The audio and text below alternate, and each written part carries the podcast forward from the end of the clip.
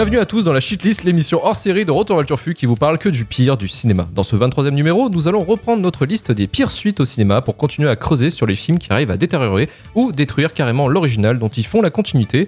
Au programme de cette émission, Speed 2 Cap sur le danger de Yann de Bont, La revanche de Freddy de Jack Shoulder et Les bons étroits titrés Amis pour la vie de Patrice Lecomte. Je suis Luc Le Gonidec et aujourd'hui pour ce second volume des pires suites au cinéma, je suis accompagné de Emmanuel Pedon du podcast Le Coin Pop. Salut Manu.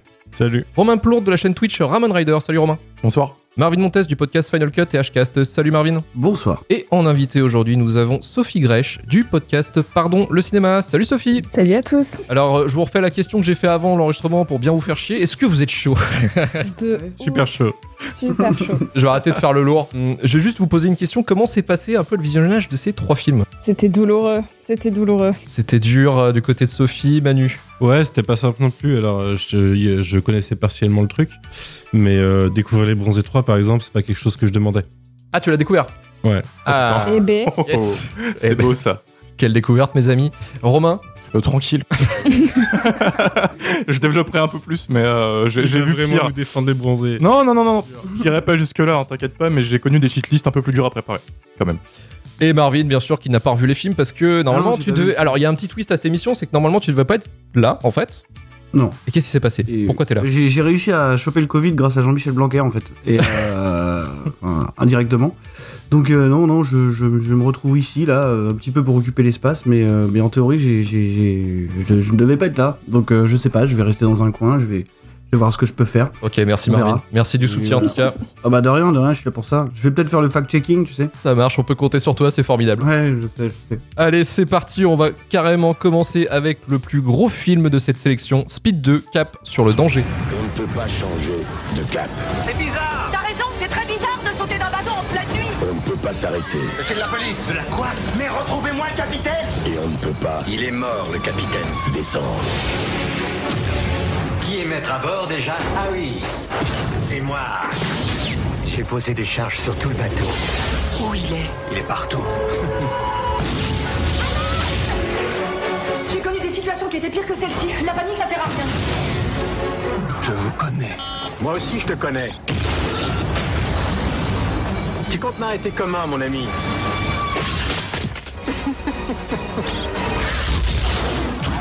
Très bizarre. Vous êtes flics, vous Vous allez tous nous faire tuer Il va nous faire percuter le pétrolier. Il y en a marre Si vous avez raté le bus, Attendez, il faut casser l'arbre de transmission. J'ai déjà c'est radical. ne restez pas. Le bec dans l'eau. On va s'écraser Tu l'as ralenti, mais tu ne l'arrêteras pas. Speed 2, cap sur le danger. Et ces vacances, ça va comme tu veux Hé, j'ai acheté un appartement grand luxe ici Alors Speed 2, Cap sur le danger, sorti en 97, second volet et dernier épisode de la franchise Speed, et on va voir pourquoi, amorcé en 94, produit par la Totis Jerry Fox, et toujours réalisé par Yann de Bont, célèbre chef-op, grand collaborateur de Paul Verhoeven et John McTiernan entre autres. Ce second volet est écrit par Randall McCormick, scénariste du Roi Scorpion 2 et 3, et Jeff Nathanson, scénariste des plus mauvais films de Spielberg. Alors ce n'est pas Hook, puisqu'il a bossé sur Indiana Jones 4 et The Terminal. Un script donc écrit par des cracks qui a été développé sur une idée de Yann de Bond qui a expérimenté un cauchemar où un paquebot s'écrasait sur une île. Speed 2 nous plonge cette fois-ci non pas à Los Angeles mais dans les Caraïbes où nous suivons Annie Porter interprétée par Sandra Bullock et Alex Shaw sous les traits de Jason Patrick qui partent en croisière dans un magnifique paquebot. Leurs vacances seront de courte durée puisque un des passagers a décidé de planter une bombe sur ce bateau. Son nom, John Geiger, habité par Willem Dafoe au plus profond du surjeu. Manu, pourquoi ce chef-d'œuvre est dans notre podcast ce soir? Bah déjà parce que t'as décidé de me troller, euh, rétablissons la vérité. C'est-à-dire que quand on a enregistré le dernier euh, Retour vers le Turfu euh, sur Speed, lo- lors de mon visionnage, Disney Plus m'a proposé le 2 et, et- et j'ai un peu blagué là-dessus malheureusement dans notre conversation. T'aurais pas dû. C'est de ta faute, ça, en fait Et, et dans, la, dans, la, dans la minute, le, le programme de, de Shitlist était changé. Merci Luc. Le, le piège n'était pas, euh, pas si grand parce que c'est un film que j'ai relativement euh, pas mal vu dans ma jeunesse. En tant que fan de Speed, j'avais malencontreusement acheté la VHS de ce film. Et du coup, j'avais dû le voir 4-5 fois dans, dans, dans ma tendre jeunesse, malheureusement. Ok. Ce qui n'en faisait pas un bon film. Je pense que le, le, le parti pris, est, bah, il est pas clair dès le début, mais enfin, il, il le sera pour d'autres raisons. Mais Euh, Dites-vous juste que le générique de fin, c'est la musique du premier en remix techno. Un peu comme le remix Techno techno dance, mon gars. C'est pas n'importe quel techno, c'est la techno dance. Ça, ça Ouais, un peu comme le remix techno de, de Titanic que vous pouviez entendre dans toutes les bonnes fêtes de village à l'époque, quoi. Donc voilà, le comble du bon goût où ils se sont dit que le premier, euh, bon, c'était un peu une comédie romantique au final, mais il y avait pas assez de romance. Du coup, bah, on va garder le personnage d'Annie et puis euh, on va lui donner un autre mec parce que, comme on le savait, le film se, tartine de références en plus, hein, puisque dès le début, la fameuse réplique de une relation qui commence dans l'intensité ne, ne dure jamais est reprise pour justifier totalement qu'elle a changé de mec. Euh, donc elle a un, un autre action man euh, dans la personne de Jason Patrick euh, qui qui lui ment parce qu'en fait il fait exactement le même métier que Jack Traven dans la même équipe, hein, ce qui permet un petit caméo d'ailleurs de- du responsable de l'équipe du premier film. Mais derrière, eh ben, tu l'as dit, c'est l'histoire d'un paquebot qui va vite, quoi. Et puis un paquebot qui va vite, Déjà, déjà, c'est chaud. Un paquebot qui va vite, c'est pas super impressionnant, sauf quand tu mets des trucs en face qui peuvent arriver, qui, vont mettre une heure à bouger. Du coup, bah, on peut pas les éviter. Oh là là, qu'est-ce qui va se passer? Et tous les moyens de ralentir un bateau qui va trop vite. Du coup, à partir de là, ça fait un film de deux heures qui commence à devenir un peu long. Surtout quand, euh, alors euh, c'est marrant parce que le, premier avait Denis Hopper, un grand méchant de cinéma. Là, on prend Willem Dafoe, euh, qui est un plutôt grand acteur de cinéma, mais pour lui donner un rôle, enfin c'est. Alors je, je sens une petite critique sociale entre les deux films, hein, parce que c'est deux, euh, c'est deux mecs qui La sont saqués par leur boulot et, euh, et, et qui euh, et qui veulent se venger parce qu'ils ont été traités injustement après euh, de dures années de labeur. Ok, mais ça ça, ça n'en fait pas un méchant charismatique pour autant. Que dire Bah derrière, ça joue de de, de, de, de scènes d'intensité qui ne bah, qui ne marchent pas forcément parce qu'on sait que soit de toute façon le film s'arrête très brutalement, Mm. Soit ils vont trouver un moyen de contourner le bateau ou de s'arrêter avant de se fracasser sur l'île. Jason Patrick, c'est pas non plus. Alors, on... Kenny Reeves, c'est pas le plus grand acteur du monde, mais Jason Patrick, euh, c'est un petit peu chaud. Il a pas grand chose. Alors, je l'ai vu en plus, euh, c'est la première fois que je le voyais en VO, mais ça, ça sauve pas forcément le film. T'aurais dû le regarder en français, mec. Ouais, je, mais je l'avais vu, les, les autres, seules autres fois que je l'ai vu, c'était en français. hein. Ça, ça- c'est assez marrant pour le casting. On a Temuera Morrison aussi, notre cher Boba Fett actuel, euh, du coup, qui, euh, qui, euh, qui faisait le seul film où je l'ai vu, à part dans un Star Wars. Donc c'était un petit peu l'attraction. Je veux dire que Manu n'a pas vu l'âme des guerriers. Non, à côté, en fait, je le trouve presque inoffensif euh, en tant que suite nulle, quoi, parce que c'est. Alors, je sais pas si c'était du, si c'était du direct ou VHS à l'époque. Non, non, non, c'est mais en- en euh, salle. ouais, sorti en salle, mais ça avait pas. un- je pense que ça avait pas de grandes ambitions en fait. Euh, Ah. Il y avait pas non plus une promo euh, à la suite de gros blockbusters quoi. On y reviendra. Il y, a- il y a de l'histoire. Il y a de l'histoire. Il y a du Ok. bail. Mais ouais, moi, bah, c'est peut-être le fait de l'avoir vu pas mal quand j'étais gosse. Euh, il m'a pas fait autant de mal qu'il aurait pu me faire si je l'avais découvert aujourd'hui quoi. Ça marche, merci Manu. Alors, on va parler un petit peu justement du, du contexte de, de production. Tu disais que c'est un, c'est un petit, enfin genre c'est un film qui valait pas grand chose, un truc comme ça. Le film a quand même euh, coûté sans frais marketing 160 millions de dollars. Mais non. Mais si. Mais C'est déconné, c'est déconné. Euh, il y a une séquence qui a coûté très très cher. Alors ouais, je, vais, y revenir, Romain. Normalement, le film devait coûter, euh, a été budgété et greenlighté à 100 patates. Il y a eu 60 millions de dépassements. Faut dire des, grands cracks en, termes de gestion du projet pour le développement du film. Bon après, je sais qu'ils ont été emmerdés par, euh, des ouragans et euh, comme ils tournaient dans les Caraïbes aussi, pas mal de monde est tombé malade. Mais techniquement, je sais que ça a pris du retard, mais 60 millions quand même, merde. Ce qui est quand même ma boule pour l'époque, parce que ça fait partie quand même des un des plus gros budgets des années 90. C'est un des films les plus chers de l'année, sauf qu'il y a eu plus cher derrière, parce qu'en fait, on est sur la même année qu'un grand film de bateau également, puisqu'on est sur la même année que Titanic. Et, et ça fait quand même bien mal au derche de voir, tu sais, genre Speed 2, euh, genre un bateau, ça va couler, c'est la merde, et Titanic à côté, euh, réalisé par, James Cameron. Donc il y a quand même euh, un petit truc qui fait que ça fait mal pour le film déjà Speed 2, mais surtout Titanic déjà de base, en fait, il s'y attendait pas au succès, parce qu'il faut savoir, Titanic normalement, c'était prévu comme étant un truc, euh, tout le monde déjà pissé à l'arrêt de, de James Cameron en disant, de toute façon, ton film il va se planter, et ça va être un gros, un gros coup dur, sauf que non, bah effectivement, ça a été un succès planétaire. Et Speed 2 à l'époque était plus attendu en fait. Et pour le coup, bah, la vie fait qu'il y en a un qui, qui s'est planté et l'autre qui a réussi. Et heureusement, l'histoire a donné raison à Titanic. En plus, l'écart des deux budgets, c'est-à-dire Speed 2 et Titanic, il y a juste un écart de 40 millions. Pas beaucoup en vrai. hein. Et surtout que le, le- le budget de Speed 2 par rapport au premier, il est sextuplé. On est à 6 fois plus cher. Et la scène, et la fameuse scène de fin, la scène du crash du paquebot sur, euh, sur le port de Saint-Martin, il me semble, il a coûté 40 millions à lui tout seul, cette scène. Ah ouais. le budget de Speed. Donc c'est c'est quand même ouf quoi. Mais finalement, tout ce pognon dépensé et toutes les pellicules, euh, je dirais brûlées pour ça, pour quel résultat Sophie finalement? Pour quelque chose d'un peu médiocre, j'ai envie de dire. euh, je suis pas une grande fan d'actionneur, même si j'ai beaucoup de sympathie pour Speed. Ça fait pas partie des films avec lesquels j'ai grandi. Moi, j'ai plutôt grandi avec Titanic, donc franchement, euh, c'était pas exactement la même chose. Il y a deux camps ce soir. Il y a deux camps, mais euh, j'ai passé un moment. Voilà, j'ai passé un moment. voilà, dans voilà. Speed 2. Euh, déjà, il y a une première chose que j'aime beaucoup. J'adore quand Willem Dafoe est sur un bateau. C'est-à-dire qu'il a donné un de mes films préférés, qui est La vie, la vie aquatique de Wes Anderson Ah, c'est vrai, ouais. mais pas le même registre malheureusement. Il y a aussi un autre acteur que j'aime beaucoup, euh, qui est un, un- un adepte des, des, des tout petits rôles, qui s'appelle euh, Michael Agarty. Pour ceux qui regardaient Friends ou qui regardent Friends encore, c'est celui qui faisait Trigger, le- l'homme de, de, de qui est d'entretien d'immeuble. Tout petit rôle dedans pour faire toujours un mec fade, alors que globalement c'est quand même la, la bonhomie incarnée ce mec-là, donc euh, genre ils n'en font rien. Et c'est à peu près tout ce que j'ai à dire sur le film, c'est quand même dommage. Non, euh, quand on sait que Titanic est sorti la même année et qu'il y a littéralement deux scènes qui peuvent se ressembler, à savoir le bateau coule et l'eau elle monte, c'est quand même Ouais. assez logique. Il y en a un, t'as une tension de dingue. Et pareil, c'est pour sauver une gamine. Donc euh, en plus, les deux, les- vraiment, les deux scènes se ressemblent de ouf. Sauf qu'il y en a une où t'es juste en mode Ah bah l'eau elle, elle monte. Bon, il va trouver une porte, mais l'eau elle monte. Alors que dans Titanic, et bah, tu, te, tu te dis que si Léo il meurt, et ben tu vas te suicider. Donc vraiment, on n'a pas le même enjeu dramatique quand tu regardes les deux scènes. Et je pense que c'est l'une des plus mauvaises BO que j'ai entendues euh, de- depuis Ah ouais, très hein. longtemps. c'est chaud. Reggaeton, frère. C'est très très douloureux. C'est un peu cliché, un peu raciste en plus, j'ai trouvé. Je saurais pas vraiment expliquer pourquoi. Il y a UB40 dans leur Ouais, propre. non mais ça c'est ouf. Mon dieu.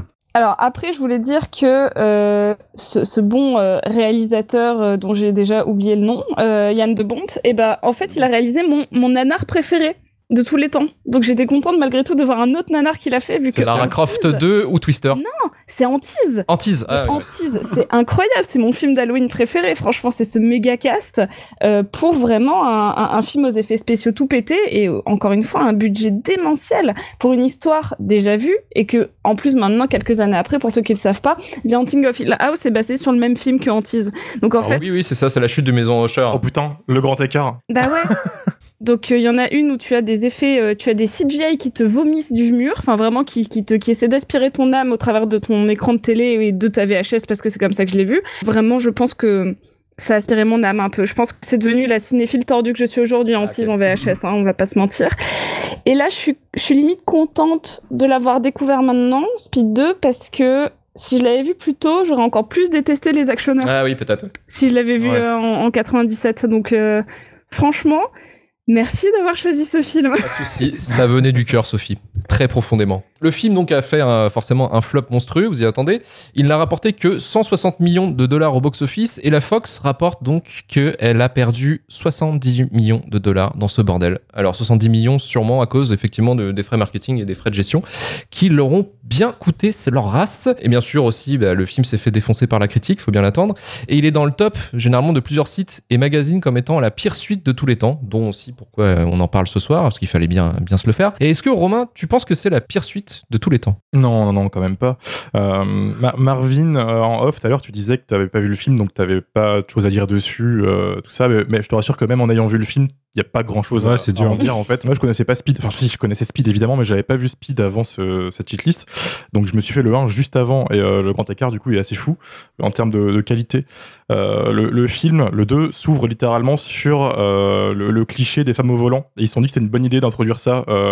Dès Et ce sera la, la blague de fin aussi. hein. le seul trait de caractère de Sandra Bullock, c'est qu'elle sait pas conduire et qu'elle est un peu gourde, ce que j'ai trouvé un Mais peu. euh, c'était introduit dès le premier, de toute façon. Ouais, déjà, mais là pour le coup, c'est quand même bien lourd dans le 2 quoi. En plus, toi, tu l'as vu en VO. Moi, je me suis fait la VF histoire de bien souffrir. La comédienne de doublage qui fait euh, Sandra Bullock fait aucun effort, donc c'est vrai que Elle, elle joue la gourde comme, euh, comme si en fait elle doublait Suzanne Meyer dans Desperate Housewives, quoi, tu vois. C'est ça, et puis dès qu'il y a un peu de panique, elle devient hystérique. Je t'en mode putain, merci les gars, le, le cliché quoi. Et ça tombe directement aussi dans la catégorie des suites euh, panne de contrat, où du coup, Keanu Reeves est remplacé par un sosie de Patrick Muldoon euh, direct. Et, et ils sont vraiment genre, euh, ah, mais il est passé où, euh, Kenu Non, mais je me suis séparé, et hop, scène suivante, euh, voilà quoi. Et je me suis dit, putain, où, où va ce film? Parce que moi, j'étais sûr que Kenny Reeves était dans celui-là, en fait. Et du coup, j'étais déçu. Ok. J'attendais au moins un, un caméo. Et, euh, et voilà, donc euh, après, tu te fais chier pendant une heure. Et même William Dafoe, que, que j'adore, parce que quand il est en surjeu, c'est un plaisir de le Ouais. voir. hein. En plus, là, il y a deux, trois séquences bien, bien connes où il se met des sangsues sur le corps. Euh, je sais pas pourquoi. Enfin, enfin voilà. Et, et je me dis, niveau, niveau scénario, le, gars, euh, du coup, s'est viré de sa boîte parce qu'il a un problème de santé et il décide de prendre un paquebot en otage. Mais je me suis dit, mais putain, mais c'est pas ça qu'il te faut. Au pire, tu vas à la CGT quand tu parles à un syndicat, tu, tu fais pas chier. C'est. Enfin, ça, ça tient pas. Il y a- pour un bon film d'action, il y a toujours quand même des raisons pour lesquelles les méchants sont méchants, les gentils sont gentils, etc. Et là, il y a pas cette Non. base. Et donc, direct, tu te, il y a rien. Et t'as tous les clichés des séquences, des, des- des films d'action d'époque. Donc, la gamine qui se fait forcément, euh, qui est perdue. Il y a euh, un moment bien grossophobe aussi, au passage, parlons-en. Oui. Euh, Ouais, avec Ce meilleur dialogue, ouais. un, un groupe de gros. Ils sont perdus. Et il y a un dialogue incroyable où quelqu'un dit il y a quelqu'un là-dedans et l'autre il dit non, juste des grosses. je me suis dit mais oh, la roue libre. Et ça continue. Et puis t'as la dernière demi-heure qui se réveille un peu avec la fameuse séquence d'action euh, à 25 millions. D'a- là, du 40 coup- millions, s'il te plaît. Respect. hein. 40 millions, autant pour moi. Mais là, tu les vois. Je trouve que c'est l'instant du film qui, qui vaut son, son ticket d'entrée, en fait. Oui. quoi. Euh, malheureusement, c'est c'est que ça. Et avant ça, t'as 1h30 de, de vide avec 1000 personnages principaux. Euh, secondaires, pardon, autant pour moi, qui sont plus intéressants que les personnages principaux, qui est juste euh, casse-couille, en fait, pour l'équipe du- l'équipage du, bateau. Eux, ils font leur taf euh, d'évacuation, aider les gens. Lui, il court partout en mode non, faut faire ça, etc. Mais frère, mais oh, c'est des connards, en fait. Tous les personnages principaux sont des connards et j'ai pas réussi à rentrer dedans à cause de ça. Et le reste, bah, sinon, c'est plutôt inoffensif. Comme vous l'aviez dit, la, la BO est pourrie. C'est filmé de manière fonctionnelle, au moins. Et ça a l'avantage d'être comme les films des années 90, quand même pas trop encore dans le 100% digital. Donc t'as quand même des cascades et des grosses euh, set pieces, Mhm. comme on dit, plutôt impressionnantes. Là-dessus, il faut quand même rendre, euh, rendre à César ce qu'il y a à César. dernier- sur la dernière Voilà. partie, ouais, effectivement. ouais. Exactement, mais euh, c'est dommage quoi. Je pense qu'il y avait peut-être un- une série B correcte, direct ou VHS d'une heure trente euh, là-dessous. C'est vrai qu'en plus, le film est un peu interminable parce que euh, il y a un moment, tu penses qu'il peut être terminé, il reste 40 minutes de film. Quoi. C'est c'est une succession de climax en fait. Bah ouais, c'est ça. C'est au début vraiment, t'as le truc en mode il faut sauver les gens. Et puis après, bon bah. Non, il y a un autre groupe qui va rester. Bon bah ok. Ah merde, on a perdu une gamine. Ok. Et puis ah bah on va enlever l'hélice. Ex- Exactement. Ok. Ah non, mais maintenant ils foncent sur un autre bateau pour des raisons précises. Ok. Ah bah non, finalement il va sur le rive. Ah non, mais arrêtez là. Au bout d'un moment, il faut se calmer. Hein. Enfin genre. euh, Vous parliez de James Cameron tout à l'heure, le, le- le triple climax, Ouais, il est là. un. Voilà. C'est un gimmick aussi de James Cameron, mais je pense que euh, Yann de Bont, il est, c'est un cinéphile euh, avéré et puis il en, il en parle tout le temps et puis il fait plein de clins d'œil. Et ça, ce, ce clin d'œil là de triple climax, à mon avis, c'est son délire aussi. Il l'a écrit, il dit on va faire euh, trois fins comme ça ou assez impressionnantes, mais en fait c'est, complètement à plat parce que le découpage est niqué. Mais en fait, moi, ce qui me fait marrer, c'est qu'il euh, Yann de Bont, est tellement cinéphile qu'il va caser des refs à, Kubrick par exemple. On en parlait dans Speed. À la fin de Speed, le métro quand il, il sort de la route, il arrive devant en fait un cinéma et c'est 2001 l'Odyssée de l'espace. Là, il y a Lolita qui passe dans une télé, dans une cabine. Et euh, dans Twister, il y a toute une scène où il y a Shining et euh, je pense que dans Antise ou dans, dans Lara Croft 2, il doit y avoir encore une connerie avec Kubrick quelque part, quoi. J'imagine bien, quoi. Ouais, mais ça fait un peu de la rêve cinéphile de mec de 12 ans, franchement. Voilà, déjà. exactement, c'est ça. Et je dis pas que Kubrick est une référence de mec de 12 ans, mais c'est juste que serrer une ref en la mettant dans une télé ou sur un cinéma, si c'est pas un, un- un- Il n'y a pas un message. euh, une insert chrono- chronologique pour euh, ou signifiante, c'est quand même pété quoi. Genre, euh, Je pense que Yann Debon, de Bont, je sais pas comment ça se De Bont. Désolé Yann. hein. C'est un mec de 12 ans qui s'est retrouvé avec 160 millions de budget et qui du coup a fait ce que ferait un mec de 12 ans avec de l'argent et des figurines, tu vois. C'est pour ça que c'est pas subtil, je pense. Mais c'est quand même hyper intéressant que ce mec-là bosse de manière euh, très étroite avec Paul Verhoeven, qui est le réalisateur le plus subtil de sa génération. Et je dis ça au premier degré. hein. Je trouve que le cinéma de Verhoeven, c'est littéralement le truc le plus intéressant qui nous était donné depuis longtemps. À cette époque-là, il se faisait la gueule parce que euh, Yann de Bont, dans les années 80, il en avait marre que, que Paul Verhoeven euh, utilise sa femme comme actrice et la fout à poil dans tous ses films. Et c'est véridique. Mais laissez Euh, faire ce qu'il Sur la, sur chair et le sang qui sont. qui Ouais, qui se sont embrouillés ouais, dans les années 80, milieu 80, ouais. Mais Yann de Bont est quand même un putain de chef-op. hein. Il a fait euh, il a quasiment 40 ans de carrière avant d'être réel. Peters notamment, ouais. Mais plein, plein de films de, de Paul Verhoeven où il a, il a bossé avec lui. Ils sont des putains de grands films. Mais bien sûr, le chef-op de, de Die Hard aussi, euh, forcément. Mm, Donc il a pas, il, pas, il pas, euh, il pas nul. Mais c'est juste qu'en fait, euh, son premier film Speed. C'était son premier film, ça a marché, donc euh, il était en confiance. Et après, donc en moment de Speed 2, il était engrainé dans, un truc en fait qu'il ne contrôlait pas quoi. Parce que, parce que les studios se sont dit putain ça marche Speed, on, on y va mon gars, on y va. Et pour lui, à mon avis, il avait pas l'épaule pour gérer un, un pro- un projet, bah, un projet à la Cameron en fait justement. Donc pour le coup, en fait, c'est pour moi, si, si ça c'est autant foiré, c'est que c'est ils savaient pas où aller en fait, et, et surtout l'idée d'un bateau. Enfin, il y a pas plus anti-cinéma que ça, quoi. Tu vois, genre, on en parle, mais genre le mec il voit l'obstacle à une heure, il se dit putain, attends, on, on va, on va le prendre, on va le prendre, on va le prendre, les gars. Et c'est ça pendant une heure. Ça, au pire, tu sautes dans l'eau, quoi.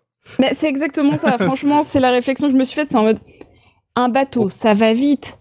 Mais quand même, c'est pas comme quand tu sors d'un, tu sautes d'un train, d'un camion, d'un hélicoptère, enfin ou autre. Là, t'as de l'eau, t'as une surface relativement molle, même si le bateau va vite, parce que un gros bateau, même quand il est à fond, il va moins vite qu'un tout petit bateau. Donc, euh, donc là, franchement, ils ont largement le temps de dire Ah, tiens, le... oh, ça- elle est un peu tiède quand même. Bon, allez, j'y vais quand même. Franchement, ils ont le temps, quoi. Ils ont grave le temps de sauter à l'eau. Il y a un dialogue qui en parle en fait, où il y en a qui proposent de sauter à l'eau et les mecs leur répondent que non, ils on se fera aspirer en fait. Sauf qu'après, 20 minutes après dans le film, euh, il y en a deux qui se retrouvent à l'eau, ils ont aucun problème. Et que la fin du film, quand ils écrasent les autres bateaux, il y a tellement de gens qui passent en dessous que s'ils se font aspirer, ils ont fait un paquet de morts. Non mais de ouf, tu passes de ça à Piranha 3D, tu vois, genre littéralement il y a pas Ouais. de... Ouais. un bain de sang. Non parce qu'il y a quand même un mec qui tombe dans l'eau alors qu'il s'est fait quasi arracher le bras et il arrive à remonter. Hein, donc franchement c'est qu'il a petite pas été tant inspiré que ça, tu vois. Après, j'ai envie de faire l'avocat du diable, de défendre un peu le film quand même. Parce que bon, on est là aussi pour ça, c'est parler des films de merde. A le caméo du bus, c'est pour ça. Il y, a, il y a le caméo du bus finalement, Manu. C'est vrai, tu as raison.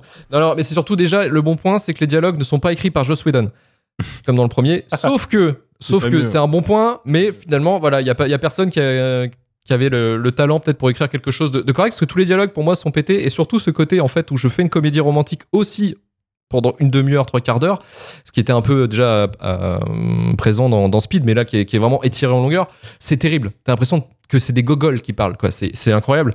Et euh, vous parliez de la petite fille, mais on en parle de la petite fille. Enfin, c'est triste. C'est une sourde muette. Enfin, c'est une, c'est une sourde, quoi. Ils ont, mais c'est Ah, genre- muette, elle est sourde muette. Tu, Ouais, sourde muette. De... mais c'est c'est c'est intenable, quoi. Enfin, euh, ils essaient de mettre euh, du pathos dessus, mais en fait, je sais pas, ça marche pas. Et, et du coup, je- je- j'étais gêné. Moi, je me sentais pas bien. Elle veut pécho le héros en plus, euh, direct. Frère, t'as t'as 13 ans. Qui a écrit ce dialogue Ça aurait pu être Joss Whedon, hein, mais non. c'est ça, il est jamais loin, tu vois. C'est peut-être un, c'est un hommage, hein. Tu disais qu'il était cinéphile, le réel, donc. euh, Elle va avoir ouais. 15 ans puisqu'elle le dit pour le draguer à la fin. Pour finir sur ce film, c'est un film qui est un peu quand même en avance sur son temps sur une problématique qui est assez intéressante, c'est que le méchant est un hacker et c'est un truc qui est pas qui est pas commun dans les années des, des- enfin dans ces années-là 90 avant on est bien avant Matrix enfin on est quelques années avant Matrix et tout ce délire en fait avec le hacking il y avait pas vraiment dans les films de- d'actionneurs et je trouvais ça plutôt sympa comme idée Tu veux dire que ça nous a amené à Opération Espadon et. l'opération Espadon c'est avec euh, Hugh Jackman et euh, Albiri ouais. qui était qui était terrible mais euh, non non mais pour moi tu vois c'était déjà une bonne idée mais c'est le seul truc en fait où je pourrais sauver le film en fait entre guillemets quoi s'il y avait vraiment quelque chose à dire de, de sympa Dafoe n'est jamais une mauvaise idée de toute façon. ce qui me fait marrer c'est qu'en plus c'est qu'ils filment le bateau tu sais quand ils, ils commencent à se rapprocher de l'île ils le filment comme si c'était Godzilla en fait ou genre ou un truc comme une tempête dans, dans le jour d'après et ça me fait marrer parce que tellement que c'est lent en fait les gens ont le temps de le voir mais le film fait passer les gens tellement pour des cons qu'ils ils se cassent même pas, tu vois. Genre, il y a les gens au téléphone, euh, les, les gens qui visitent. euh, Oui, c'est là où le film, euh, il, il épuise tout son stock de gags en, en deux minutes. C'est c'est terrible, c'est terrible. Bref, voilà. C'est pour moi Speed 2, ouais, c'est- nul à chier, mais mais on verra de toute manière sur cette émission. Peut-être qu'on on va avoir pire. On ne sait pas encore. De toute façon, c'est un peu le suspense aussi. On verra, on verra au, moment du bilan. Mais euh, voilà pour Speed 2. Est-ce que Marvin, tu as des choses à dire ou non? Ouais, je faisais un peu de fact-checking pendant que vous parliez. Je juste relevé que le titre québécois c'était Ça va clencher. Euh, et je trouve ça vachement bien. C'est trop cool. Et nous, c'est euh, cap sur le danger, quoi. Cap sur le danger. Ouais. Mais ça va clencher, c'est pas mal quand même. Mm. C'est Voilà. c'est, euh, propre. euh, non. Bon bah c'est tout pour ça va clencher. On va passer au deuxième film de l'émission et on va passer peut-être euh, à ce moment-là où on va peut-être arrêter l'émission finalement. Ça va être Freddy 2. Après les griffes de la nuit, l'homme de vos rêves est de retour. La revanche de Freddy.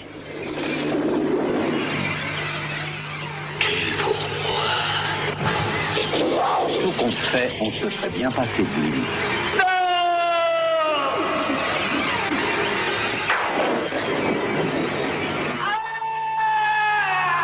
Ça y est, ça recommence. Papa J'ai des emmerdes. Je crois que t'as fait des cauchemars, c'est tout. Au secours Tu te calmes, il n'entend rien. Il y a quelque chose en moi. Bats-toi. Tu n'as pas à avoir peur de lui, il n'existe même pas.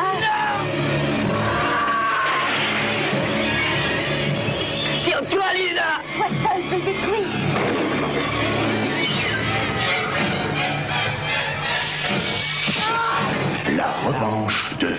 Alors Freddy, chapitre 2, La revanche de Freddy, sorti en 85, suite directe du film Les Griffes de la Nuit de Wes Craven, sorti en 84. Ce second volet est réalisé par Jack Shoulder, artiste émérite à qui l'on doit le film Flic et Rebelle et un épisode de la série télé Mortal Kombat. Le scénario est écrit par David Cheskin et Wes Craven. Freddy 2 reprend là où le précédent volet s'était arrêté. La famille Walsh emménage dans l'ancienne maison de la famille Nancy à M Street.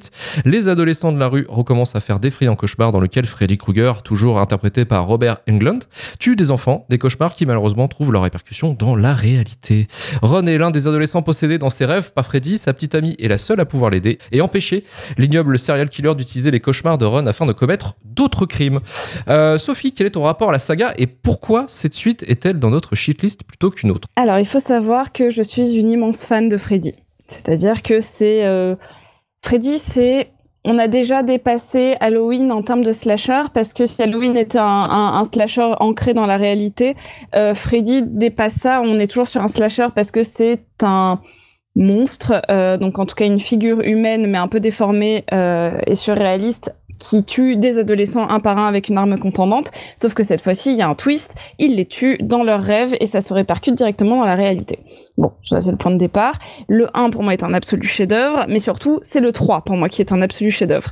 Si vous n'avez pas vu le 3, d'abord regardez le 3 qui est toujours produit et en tout cas écrit par Wes Craven et qui est réalisé par un certain Chuck Russell qui nous donnera donc The Blob et surtout The Mask. C'est euh, plein d'inventivité et c'est génial. Ah oui, c'est aussi écrit par un mec un peu connu qui s'appelle Frank Darabont. Voilà, juste le 3, ça pose Ouais. les bases.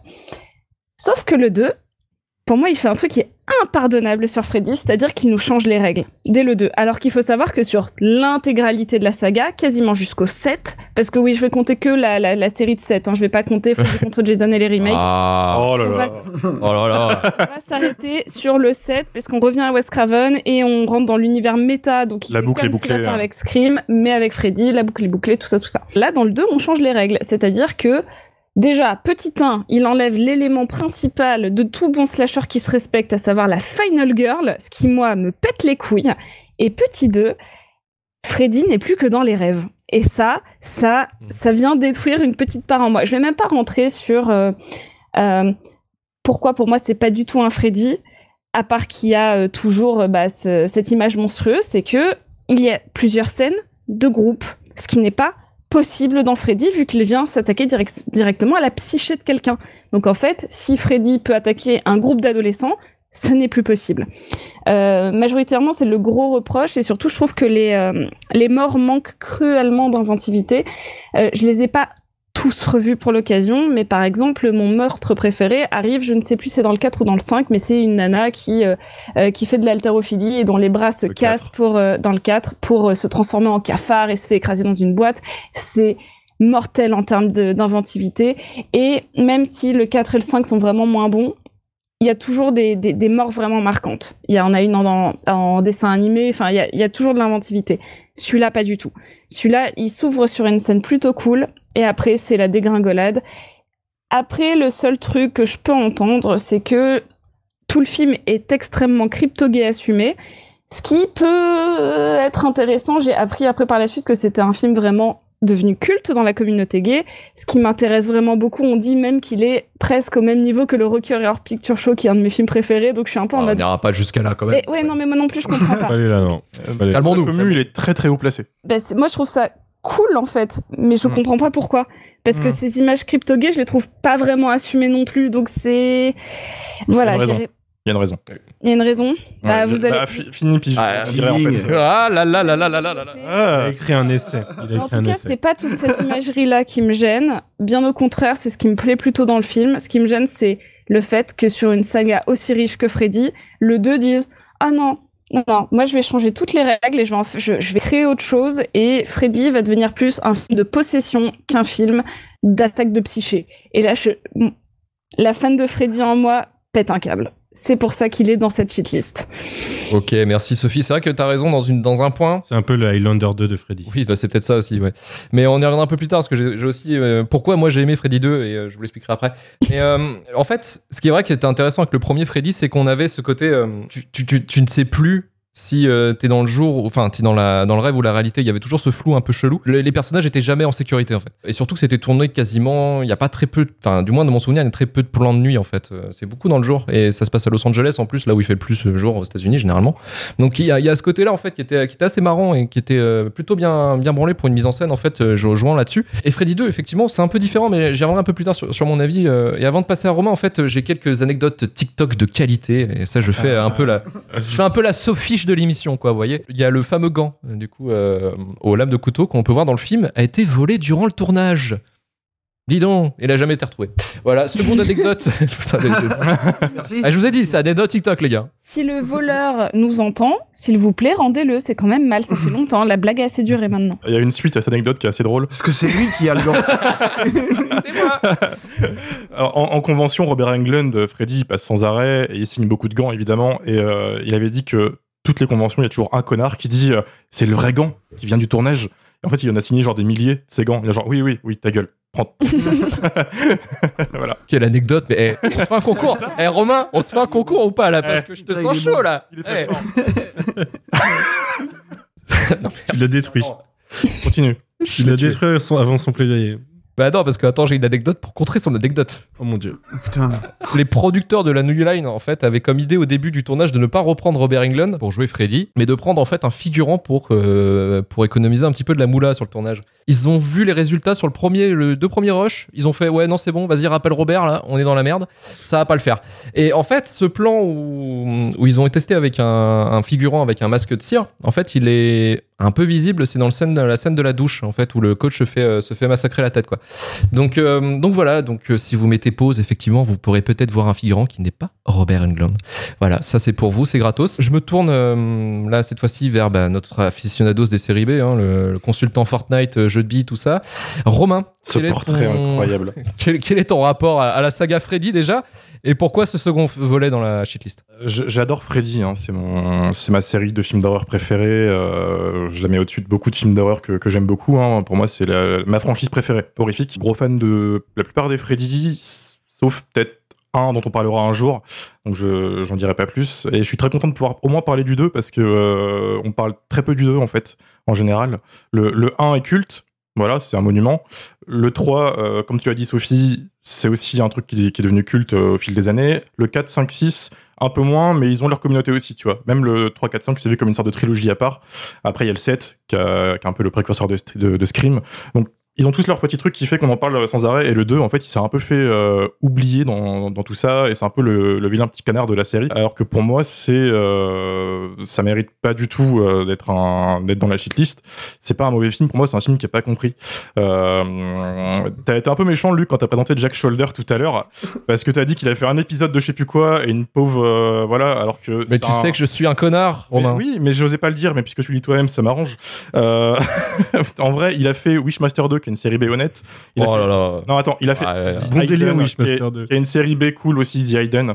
Euh, voilà, et Alone in the Dark. Pas de V-Ball, hein, un autre Alone in the Dark qui est beaucoup mieux. Euh, c'est un mec qui fait de la série B qui, est, qui était une succession, on va dire, un peu logique à Wes Craven, dans le sens où euh, il a bossé sur le premier, il a remonté un peu le premier déjà avec euh, Craven, il savait filmer, il avait un peu d'expérience, donc il a fait, vas-y, je, je prends le, le rôle, quoi. Parce que Craven, il avait écrit le film, mais il voulait pas le réaliser. Parce que lui, il pensait pas qu'il y avait de quoi faire une suite à Freddy, alors que la, la pop culture avait déjà adopté Freddy à l'époque. Avant même la sortie du 1, euh, Robert Englund se demandait pourquoi est-ce que les gens l'arrêtaient, euh, il faisait des conventions et tout. Euh, donc il comprenait pas. Donc euh, il est revenu pour le 3, mais pour le 2, il, s'est un peu écarté du truc. Euh, pour, moi, c'est peut-être une des suites de slasher les plus euh, couillues euh, du game de l'époque, parce qu'on est en pleine époque euh, Reagan, années 80, et euh, faire un film aussi ouvertement crypto-gay, c'est quand même euh, C'est couillu, ouais. très audacieux, avec un acteur en plus ouvert, enfin à l'époque pas ouvertement homosexuel, il était dans le placard en fait, et euh, c'est quelque chose qui se, qui dépeint son personnage tout le long du film, parce que le film part en fait de, de ça, hein, c'est l'anxiété euh, sexuelle qui vient avec l'adolescence, et ça tourne qu'autour de ça. Dès le début du film, tu as cette séquence improbable de, de Jessie, le personnage principal, qui se lève euh, en slip, euh, à moitié en sueur, et là tu captes directement que le film va pas te raconter ce que raconte le slasher habituellement. Tu parlais, tu parlais de la Final Girl tout à l'heure, Sophie, et c'est exactement Oui. ça. que, Du coup, le- ils inversent tout le truc. Euh, on parle pas de ce genre de choses. Là, c'est un Final euh, King, du coup. Oui. Scream Queen, je confonds les trucs, mais, euh, mais voilà. euh, C'est un Final Boy. un Final Boy et euh, c'est une, une fille du coup forte qui va refaire le voilà, son, son épaule quoi. Il faut savoir que Jack Shoulder ne savait pas que le film était crypto gay. Crypto. Mais non, il a pas capté, lui. Tout le monde le sait. Robert Englund l'a capté. L'acteur était quand même à moitié. Enfin, ça, ça, tout, tout se voit. hein. L'imagerie du film est quand même clairement LGBT, voire BDSM. C'est quand même. Jusqu'au scénario et la mise en scène. hein. C'est- ça, il y a quand même une mise à mort d'un mec qui se fait fouetter attaché dans, dans une douche euh, de dos à coup de fouet, tu vois. Euh, genre, je sais pas, enfin, Jack, t'étais puceau, si j'ai pas d'autre. Euh, mais, mais, mais voilà. Et en fait, moi, ce qui, ce qui fait pour moi, c'est une suite qui est totalement cohérente par rapport au premier, c'est qu'on continue à des thèmes du premier. En effet, on sort du monde des rêves, mais euh, Freddy continue à symboliser, si tu veux, cette, euh, ce, futur très sombre qu'attend la génération des jeunes de Elm Street. C'est-à-dire que leurs parents, tous des boomers, ont tous des défauts, ils boivent, ils s'en foutent de leurs gamins, ils sont irresponsables. Et du coup, cette génération, est totalement baisée dès le début. Et Freddy, c'est un peu cette vision du futur qui commence à la rattraper petit à petit euh, au fur et à mesure où ils deviennent adultes, où ils grandissent, si tu veux. Et moi, j'ai- j'ai- j'aime beaucoup que le film ait des couilles d'aller dans- dans ce sens-là. Et qu'en plus, on a un Freddy très très sombre. C'est le Freddy le plus sombre de la franchise, euh, avant qu'on ait le Freddy Punchline MTV euh, du 3, 4, 5, que j'adore aussi, hein, je vous rassure. Mais c'est le, le plus connard de tous les Freddy. Euh, Peut-être Freddy contre Jason, mais, mais voilà. Donc moi, j'étais super heureux de voir ce, ce, Freddy bien bien euh, dégueu, bien dégueulasse en plus au niveau du maquillage. Il est dégoûtant, il, il suinte, il est horrible. Euh, donc euh, moi, j'aime beaucoup ça. Et à côté, il y a aussi, je trouve, des séquences au niveau VFX qui sont folles. T'as deux, trois effets spéciaux qu'on on parle pas assez parce que nous, du coup, on est habitués maintenant. Puis après, Freddy, Freddy 3, 4, 5 sont arrivés, ils sont fous aussi. Mais le, le 1, avec le recul, à part la, la, la séquence de la langue au téléphone et la meuf qui vole, il y a pas grand chose comme effets spéciaux. Bah, t'as quand même le, le, le lit, euh, le lit euh, Ouais. plein de sang. Et puis oui, c'est vrai, autant pour moi. Autant pour moi, ouais. T'as- t'as- en termes d'imagerie, euh, ce qui a quand même marqué toute la saga, c'est quand même juste. En fait, même euh, s'il y a quand même déjà des, effets spéciaux cool dans Freddy 1, c'est surtout l'imagerie qui, l'a marqué. Moi, euh, ce gant qui sort de la baignoire et qui, pareil, représente une espèce euh, d'évolution sexuelle, elle est très très forte. Et moi, je le retrouve vraiment moins dans le 2, tu vois. C'est moi, c'est que entre le 1 et le 3, je trouve que c'est une suite ratée, tu vois. Mais j'entends tes arguments et je les trouve vraiment intéressants d'un point de vue hein, analytique. je te rassure. Mais C'est bien, c'est que c'est une commu, c'est une commu super gentille, les fans de Freddy. On est tous. euh, on se respecte tous. Hein. Euh, c'est une franchise qui est tellement vaste en fait que tout le monde a à boire et à manger, c'est ça qui est, qui est beau. Et en fait, je suis d'accord avec toi que le 1 et le 3, c'est enfin le 3 c'est le vrai 2 limite, tu vois. C'est ça. Euh, le, le 2 est un peu plus expérimental dans ce qu'il dans ce qu'il fait et, et ce qu'il montre. Mais euh, tu vois, je parlais d'effets spéciaux, t'as deux trois plans que je trouve géniaux, l'œil dans la bouche par exemple, c'est Mmh. bien quoi. Et on continue le thème euh, des animaux qui explosent dans ce podcast. On, on l'a vu depuis. euh, Non, mec, arrête. de- depuis euh, Resident Evil Afterlife, comme disait Marvin, il y a une perruche explosive suicidaire à un moment. Et, euh, pour moi, ça, c'est voilà, c'est comme dirait Scorsese, pic cinéma, tu vois. Voilà. je, je ne peux pas nier ça. Et puis Robert Englund, en fait, te vend tellement bien le truc que les chaque séquence où il est là, et il est plus là que dans le premier, euh, il est trop bien, quoi. Ouais, mais est-ce que tu trouves pas que du coup, en, en étant plus là et en étant plus méchant, en fait, peut-être que tu as soulevé une réflexion chez moi qui est en effet peut-être que le 3 aurait dû être la suite directe du 2 et qu'en fait celui-là aurait dû être plus tard dans la saga, ça aurait été une évolution vraiment plus intéressante. Je trouve pas que ce soit un horrible film, je trouve juste que c'est une très mauvaise suite. Hum. En- avec le recul, en plus, il est entre le 1 et le 3. Donc, en fait, ça joue contre lui. C'est ça. Il, il serait entre le, le 5 et le, le 6. Bah là, euh, ça passe. Exactement. En fait, c'est peut-être ça. C'est Voilà. une mauvaise suite directe. C'est pas un horrible film. exactement. Et euh, voilà, pour moi, c'est une suite qui a des couilles. C'est une suite qui est, qui, a- qui est- qui est assez riche dans plein de visuels de, de fou aussi. Comme au moment, t'as sa chambre qui fond, t'as plein de trucs qui font de partout. C'est c'est trop beau. Euh, c'est délicieusement années 80 au niveau des coupes de cheveux, au niveau des looks, au niveau des chambres. Ah, mon pote. Et le, le bon goût est, Allez, est fonce. présent. Euh, et, et je finirai, j'ai failli faire un petit happening euh, lors de ce podcast qui n'a pas pu se faire. Euh, Marvin est au courant, mais il se trouve que j'étais à, à ça d'avoir Jack Shoulder dans ce podcast ce soir, parce qu'il se trouve que je connais le pépère Mais en non. fait. Si, si, il est francophone et je devais l'inviter à un festival et j'ai toujours de- le contact avec lui. Et j'ai j'ai tenté de le faire venir pour qu'il défende son beefsteak.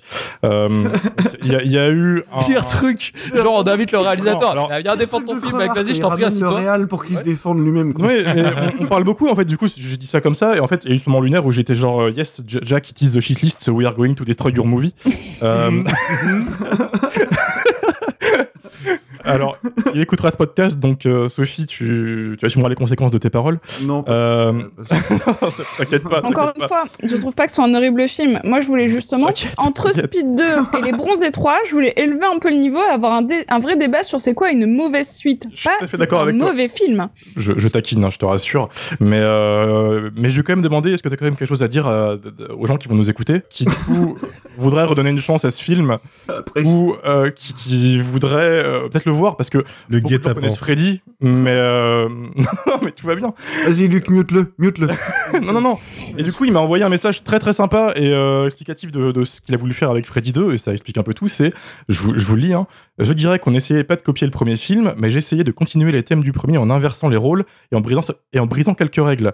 Le fait que le film soit accepté par la commune LGBT me plaît beaucoup, et je suis heureux que beaucoup ont aimé Jessie, et le fait de montrer que ça faisait de ce que ça faisait, pardon, je sais pas dire, hein, d'être un homme homosexuel qui ne s'assumait pas encore au milieu des années 80, euh, avec le risque de perdre son toute vie sociale ou son travail quand on l'assumait. Euh, mais au fond, je cherchais juste à faire un film d'horreur qui fait peur, qui avait des bons personnages et surtout qui était fun. Euh, L'audience du film en 2022 peut prendre le film comme elle veut, mais j'espère qu'elle passera 92 minutes agréables devant le film. Eh ben, écoute, là-dessus. c'est une bonne ligne de défense. hein. Sophie. Sophie, qu'est-ce que tu vas dire face à ça? Droit de réponse. de répondre au réel directement. Et donc, Il je est dans le- en fait, il est, il est dans le salon, en fait, là, il t'attend. Ce n'est pas un mauvais film, c'est juste une mauvaise suite. Non, mais c'est dégueulasse. On fait jamais ça normalement. Je veux dire, Non. Non, non, non. Mais franchement, sérieusement. J'ai bossé en festival de films d'horreur. C'est comme ça que j'ai commencé à, à bosser dans le milieu du cinéma. J'en ai croisé des réals dont j'aimais pas le travail, vous imaginez bien. Et euh, franchement. Ah bah des noms, des noms, tout de suite. Mais au bout d'un moment, bah voilà. Non, sinon, euh, Eh ben écoutez, Deuxième guet-apens. ah, voilà, voilà. quand, quand on rencontre Joe Dante, que le film qu'il présente c'est Boring the X et que tu l'accompagnes pendant trois jours, il faut savoir faire preuve de diplomatie. Il faut savoir lui dire que The Suburbs et les Gremlins c'est super. Oui, Joe, ton film, il est très bien. Oui, oui, bo- bois ton verre. Ouais, non, je suis tout à fait a du d'accord. beau rouge en France. Euh, L'avantage, si tu veux, c'est que euh, Jack, euh, si tu nous écoutes, Jack, bon, il, il s'en foutra. Il est très fun. Et euh, Freddy 2, en fait, s'est tellement fait défoncer à l'époque euh, que maintenant, il est très heureux de sa réputation actuelle et euh, du recul qu'il a. Et il n'y aura aucun problème. Voilà, je te, je te rassure. euh, J'ai plus fait ça pour qu'il puisse faire passer un message aux auditeurs que pour te mettre face à ça. Et c'est et c'est Je te très rassure. cool de lui donner la parole en vrai, je- je- j'aime beaucoup. C'est la première fois qu'on fait ça, Ma- Romain, et c'est la dernière fois. Ah ouais, parce que j'ai Paul Anderson qui est dans le salon, si en tu fait. nous fais ça, ça va se passer, Romain. Le mec, il va nous sortir Paul W.S. Anderson derrière. Il est là Il y a Mila Jovovich qui est à la porte, là, elle m'appelle. Il y a Uwe Boll qui est derrière moi. Quoi C'est ça. Le Il y a boy des est quand même un sacré boxeur, donc méfiez-vous. Moi, je maintiens euh, qu'on devrait inviter Guillaume Canet pour la partie 2 de Guillaume Canet. Ouais, effectivement. Ouais, non, c'est vrai, c'est vrai, c'est vrai. Si Sophie, t'as des contacts, n'hésite pas à nous les passer, ce serait euh, plutôt sympa. Bah, en tant qu'attaché de presse, là, je- son ancien attaché de presse, ouais, j'en ai quelques-uns. Je les, je les ramener- je les ramènerai peut-être pas. Ça va faire mal à leur ego, quoi. non, bah, ça, euh, sachant, euh, connaissant un peu Guillaume Canet, effectivement, ça, ça va un peu le faire douiller. Euh, on va passer. Marvin, Marvin, est-ce que tu, tu, as- tu as quelque chose à dire sur Freddy 2 ou on te laisse. euh, alors, euh, bonsoir, bonsoir Jack. Euh, J'aime beaucoup ce que vous faites. Euh, je- non, non, j'ai absolument rien à dire sur Freddy 2, bien sûr. Euh, je- J'aime beaucoup la saga, en général. Voilà, euh, je les ai tous vus. J'ai un petit kink pour celui de Rainy Harlin. Je crois que c'est le 4. Oui. Voilà, euh, voilà donc euh, bah, le 4 et le 5, qui sont des films que j'aime beaucoup. Euh, Je Mhm. crois que c'est dans le 5 qu'on a ce. 5 ou 6, putain, je suis perdu. Euh, où on a cette séquence assez improbable de jeux vidéo. C'est le 6. Le 6. C'est le C'est 6. 6, ouais, voilà. Et, et, et en fait, je défends énormément celui de Wes Craven, le, le Freddy sort de la nuit, en fait. Euh, déteste. Je sais, je sais, je sais que tu le détestes. Beaucoup de gens le détestent. Mais euh, c'est marrant, on parlait il y a pas longtemps, on a enregistré un épisode du Coin Pop. et Voilà, t'as vu, je fais du référencement, Manu. Sur Matrix Résurrection, et du coup, du coup je- je- j'étais en train de dire que c'était la deuxième fois que je voyais un, mé- un métafilm aussi littéral euh, après Freddy sort de la nuit, tu vois. Qui était, qui était quand même ce film où Freddy revenait pour euh, tuer les producteurs des films et Wes Craven lui-même. Voilà. Ah, moi, j'a- Mais- j'adore le 7, hein, je le trouve incroyable. hein. Moi Totalement. aussi, je le trouve vraiment super, mais Film avant l'heure. Bah, c'est ça. retrouvé face à des gens qui le détestaient quoi. Et non non, je le trouve vraiment vraiment cool donc euh... ouais euh, Luc, je te vois, je te vois. Je te vois faire la moue. Mais euh, effectivement, j'ai le même problème que, que beaucoup de monde, c'est-à-dire euh, d'avoir la revanche de Freddy qui est calée entre Freddy et Freddy 3, ce qui est un problème terrible. Merci Marvin. Et on va passer à Manu. Manu sur Freddy 2. Je sais que t'es pas très fan de films d'horreur, toi, à la base. Bah ouais, tu sais, je suis pas fan de films d'horreur, je suis pas un grand amateur de slasher non plus. Alors en fait, les slashers, je les ai globalement commencés par, euh, par ceux qui, qui sont là pour faire le méta-commentaire du slasher, c'est-à-dire la saga Scream. Et puis les, euh, les slashers de l'époque à la euh, Souviens-toi l'été dernier ou, euh, ou Urban Legend, un film que même Jared Leto a renié alors qu'il a pas honte de grand chose, je pense. Euh, non, moi, en fait, les, les slashers, bah, tu vois, j'ai vu, j'ai vu deux Halloween, le premier et euh, 20 ans après. J'ai vu un seul Freddy, c'est euh, Jason, c'est Jason X, et j'avais vu qu'un seul Freddy, euh, c'était le premier. Tu as vu le meilleur Jason Je suis pas sûr. Je suis pas sûr du constat. Non, mais j'avais vu que le premier Freddy et une fois il y a longtemps. Et du coup, en fait, en découvrant celui-là, déjà, je me suis dit, bah, vous répondez à ma question parce que je me suis dit, mais j'avais complètement oublié les règles de Freddy, du coup, parce que ça fonctionnait pas comme ça pour moi. Mais en tant que non amateur de la franchise et du coup qui, a- connaît pas vraiment les règles, et ben le film j'ai plutôt bien aimé en fait. J'ai plutôt bien aimé parce que déjà, bah, pour ce que vous disiez, du fait qu'il retourne euh, pas forcément les règles de Freddy, puisque moi ça me perturbe pas tant, mais qui retourne les, les- certaines règles cinématographiques, euh, le, le, le rapport euh, euh, homme-femme au, sein du film avec. D'ailleurs, j'étais très perturbé. Je me suis dit, mais est-ce que c'est la fille de, de Meryl Streep Au début, non, a priori pas du tout. Mais par contre, en, en cherchant ça, je me suis rendu compte qu'ils l'ont casté parce qu'elle ressemblait à Meryl Streep. Ouais, mais les strips, ouais. Euh, mais le fait que, tu vois, il se, met- il se, il se fasse bolosser par son collègue de football américain, en fait, le, le, le- les, les rôles changent complètement rapidement où ils deviennent potes. Euh, le fait que, voilà, euh, à la fin, ça soit. euh, alors, comment elle s'appelle C'est Kim Myers, cette actrice, mais j'ai oublié le nom du coup du personnage, mais que ce soit elle qui vienne le sauver globalement. Et j'aime beaucoup, en fait, le, même le fait que le, le coach qui se fait griller globalement dans un bar gay, tu t'attends au stéréotype du mec qui a peur que son élève le, dénonce ou autre. En fait, non, il continue de le bolosser comme il le bolossait avant. Bon, il finit mort dans la douche, mais euh, c'est pas ouf, quoi. Mais en fait, la manifestation de comment, ça, comment le, héros est impacté par Freddy, le fait de d'être, euh, en fait, de pas pouvoir se contrôler et de devoir faire du mal à- sans, qu'il, le veuille aux gens autour de lui. Euh, trouvais le, je trouvais le, ouais, le, la problématique, l'intensité du truc pendant une bonne heure de film assez intéressante. Il se passe pas grand chose en fait euh, sur une bonne partie du film. Il n'y a pas beaucoup de morts ou autre. Visuellement, on est plus dans, dans, l'angoisse euh, qu'il se passe quelque chose avant que ça finisse en festival de la charcuterie à la fin du film, quoi. Ouais, en barbecue dans la piscine, ouais. Ouais, voilà. Mais euh, du coup, au final, j'ai pas passé un moment désagréable, moi. Je, je le, bah, c'est difficile de juger en tant que suite, puisque le premier, je l'ai vu il y a longtemps et que j'ai pas d'attachement à la saga. C'était très intéressant de vous écouter débattre dessus, du coup. Ouais, Il y a deux salles, deux ambiances là, clairement. Mais moi, en ce qui me concerne, ouais, j'ai pas passé un, un mauvais moment. Je pense que c'est le film que j'ai préféré de toute la, la shitlist de ce soir, largement. J'ai plutôt bien aimé, en fait. Écoute, ça tombe bien parce que c'est vrai que hum, quand on a mis euh, Freddy 2 euh, dans la liste et qu'on l'a annoncé à tout le monde, le nombre de personnes qui est venu nous chier à la porte en disant Ah non, Freddy 2, les gars, vous abusez. De toute façon, Sophie, t'inquiète, c'est tout le temps le cas. Il y a toujours un film où là, Ah les gars, vous abusez, euh, arrêtez. En fait, effectivement, moi aussi, j'ai été plutôt surpris. Alors, moi, j'ai fait le, fait le vrai fan. hein. Je me suis mis dans peau d'un fan. J'ai tout tapé euh, pour préparer euh, la shitlist. Et, euh, parce que je connaissais que Freddy, pareil que le premier en fait que le premier, je me disais, bon voilà, c'est un délire années 80, bon bah c'est bon quoi. J'ai pas plus d'affect ça en fait par rapport aux séries B, tout ça, je suis pas trop, je suis pas trop fan, je suis pas trop. Je suis pas trop attentif là-dessus. Et, finalement, euh, très bonne surprise, Freddy, parce que euh, finalement, bah, tous les épisodes étaient vraiment bien. Et le 2, effectivement, je l'ai vu en dernier pour, euh, pour essayer justement de comprendre pourquoi, euh, pourquoi lui, il était plus, mauvais, entre guillemets, que, que les autres.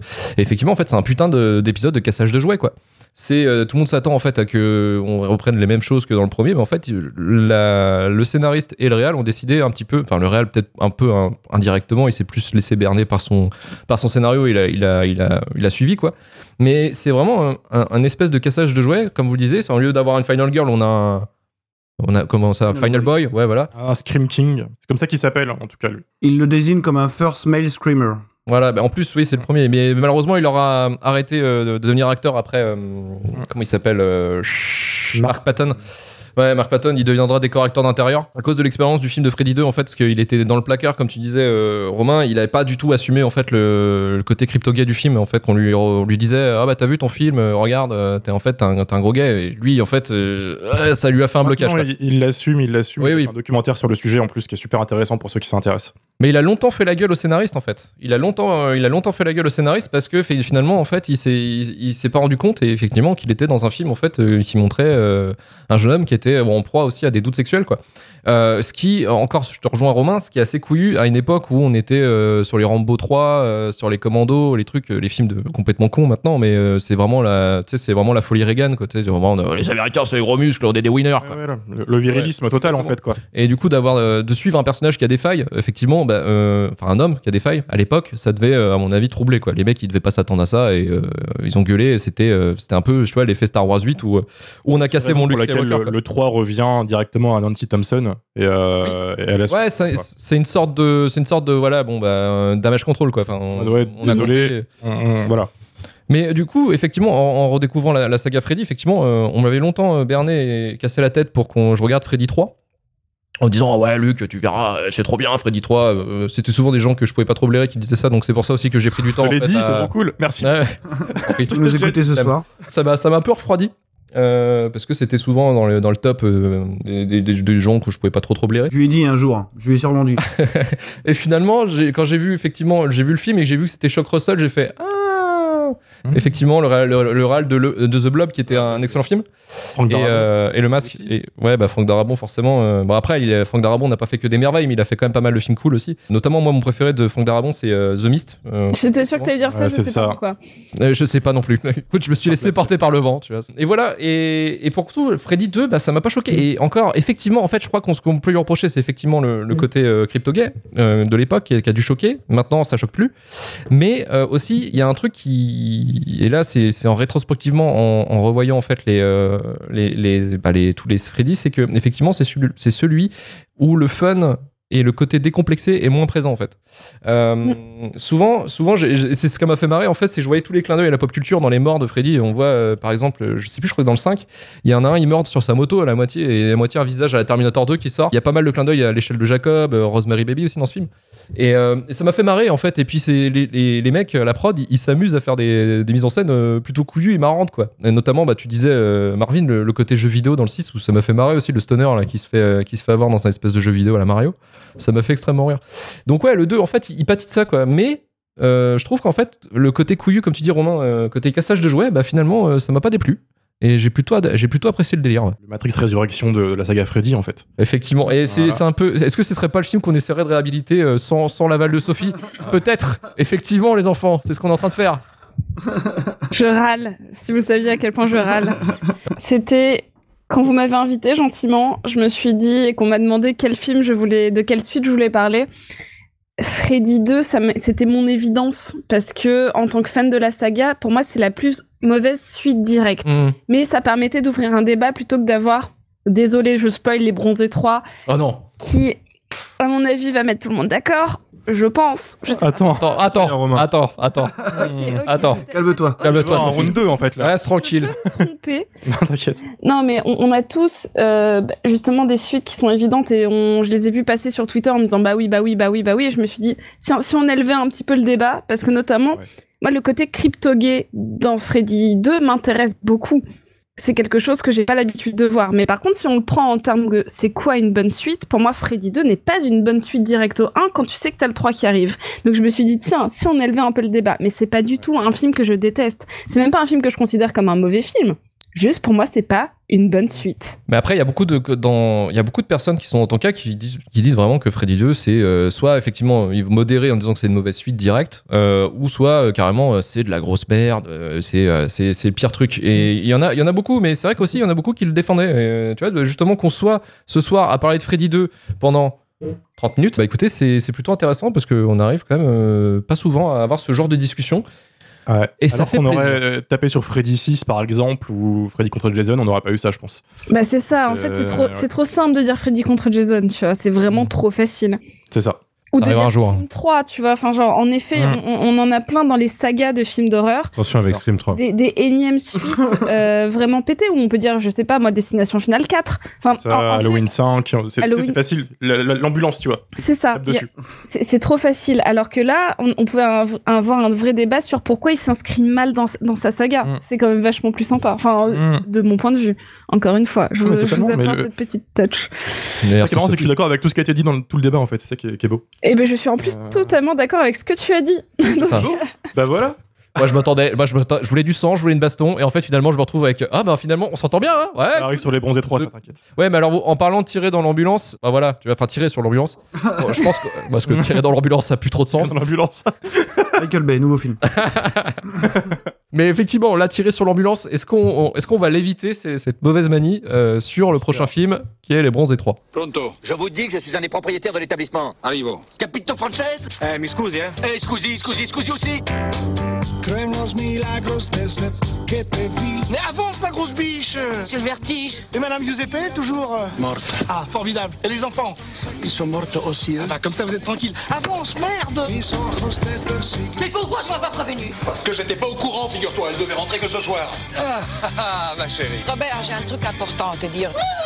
Oh, mes chéris, quelle joie de vous retrouver. Je nage dans le bonheur. En tout cas, tu nages pas dans ton t-shirt. Roberto Oui?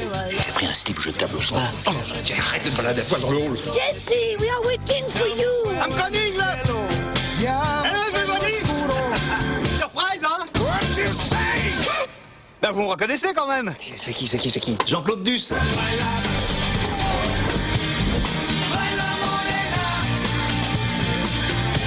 Je sais pas très bien ce qu'elle fait avec le coiffeur à moumoute, mais j'ai pas dit mon dernier mot. Hein. À l'amitié. À l'amitié. À l'amitié. T'as couché avec ma femme Bah oui.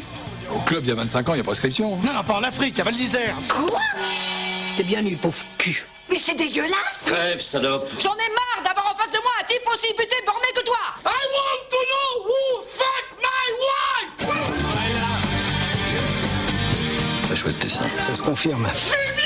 J'ai fait une grosse connerie en revenant en Europe. Oh, j'en ai ma clique. Alors, délicat, c'est Mais attendez-moi, je viens avec vous Les Bronzés 3, Amis pour la vie, sorti en 2006, produit à hauteur de 35 millions d'euros, probablement à cause des perruques de Michel Blanc. Réalisé par Patrice Lecomte et écrit par la troupe du Splendide, 28 ans après Les Bronzés font du ski, nous retrouvons toute la troupe des Bronzés dans un resort en Italie, tenu par Popeye, interprété par Thierry Lhermitte. Mais que se passe-t-il? Quel est l'intérêt de l'histoire? Qui a donné une suite? Toutes ces questions n'auront aucune réponse, mais Romain, peux-tu nous dire ce que tu as apprécié, ce, ce vide d'une heure trente? Alors, Je suis sûr, il a, une, il a une lettre de Patrice Lecomte. c'est ça, j'allais faire la vanne. Il est là. Euh, J'ai Gérard Junior dans le salon, il est là en fait. Euh, tu disais que tu allais pas trop taper sur l'ambulance. Je jouais sur le, le côté en mode, Ah, peut-être que j'ai aimé, etc. Non, c'est de la grosse merde. Le truc, si tu veux, c'est que j'ai pas vu le 1 et le 2. C'est l'heure de comédie, moi ça me passe mais au-dessus quoi. Père Noël est une ordure, tu sais, c'est pas un humour qui me touche beaucoup, c'est une autre époque et j'ai jamais été élevé à ça donc c'est dur de rentrer dedans, même si je dis pas que c'est nul. Hein. Mais du coup, euh, j'ai décidé d'y aller euh, sans avoir vu le 1 et le 2. Vraiment, euh, Waouh. euh, Waouh. euh, la bonne franquette. Beau gosse, hein. beau gosse. Je- Voilà, c'est- ça tente des trucs. Donc, tout ça- l'or, tout ça, fini quoi. Rien. T'as rien dû comprendre. C'est ça, mais ça a lancé ce débat, si tu veux, de est-ce qu'une bonne suite peut aussi être un film euh, unique, si tu veux, avec euh, sa propre intrigue et son propre truc.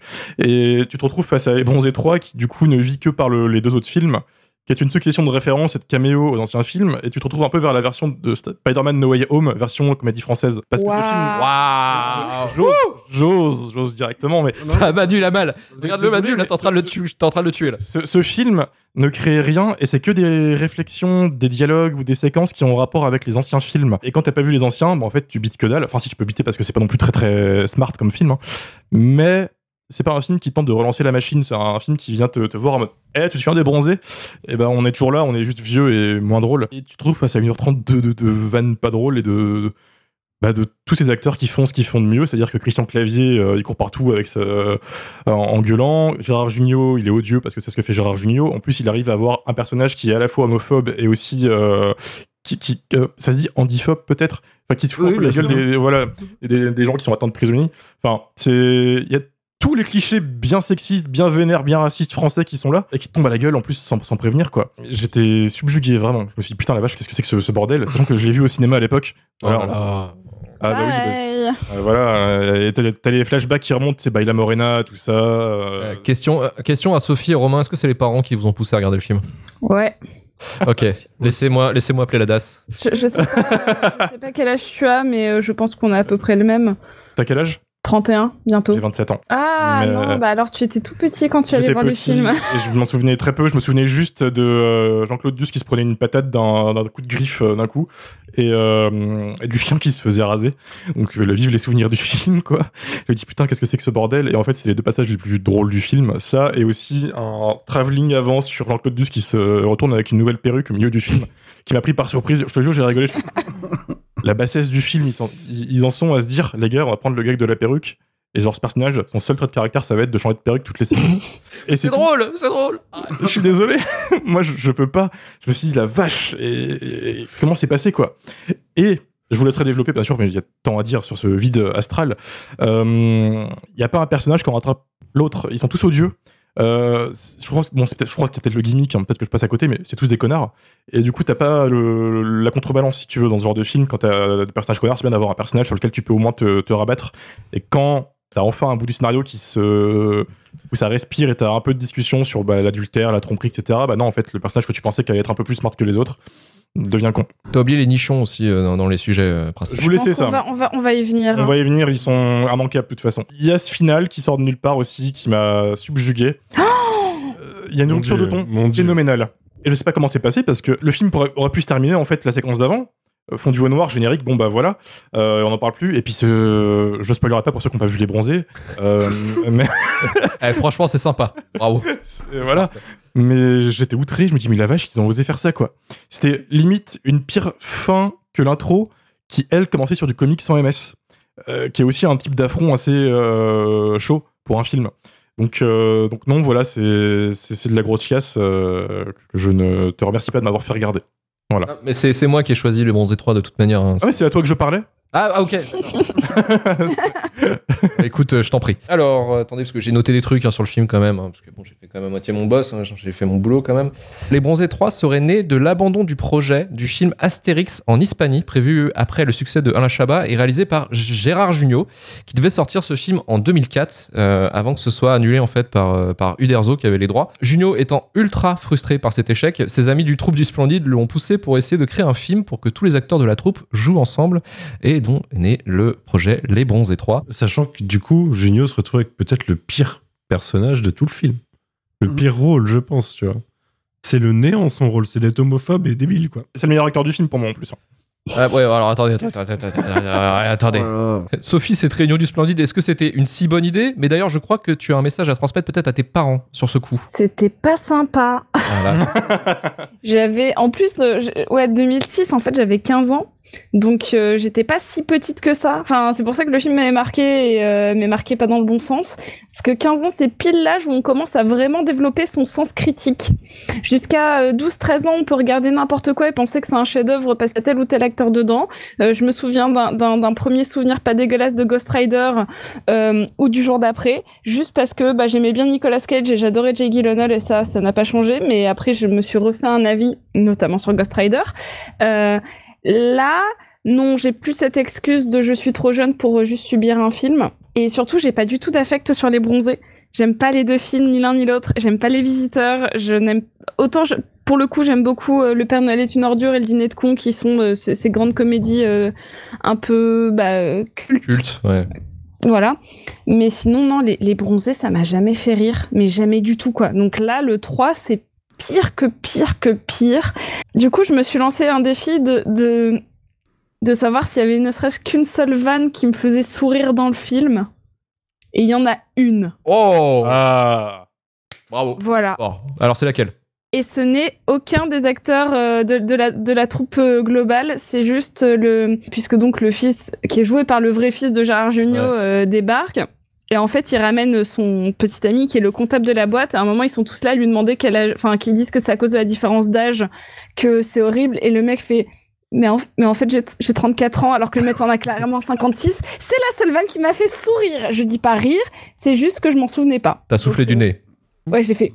Ouais, voilà, c'est ça. Voilà. Ce qui est à peu près le même taux de réaction que j'ai eu devant le dernier OSS 117 pour dire. Donc, euh, Ah ouais, alors moi j'en ai même pas eu du tout, quoi. Ça, ah bah, c'est ça. Ah Bah, t'as forcément Ah un. J'ai pas tenté, moi. voilà, un, un truc qui te surprend un peu parce que t'as eu, voilà, il y a ce phénomène-là dans certains, dans certaines grosses comédies quand tu balance tellement qu'il y en a forcément une qui va 100 vannes te. qui marche pas, t'en as une quand elle est genre juste au niveau de l'eau, tu fais.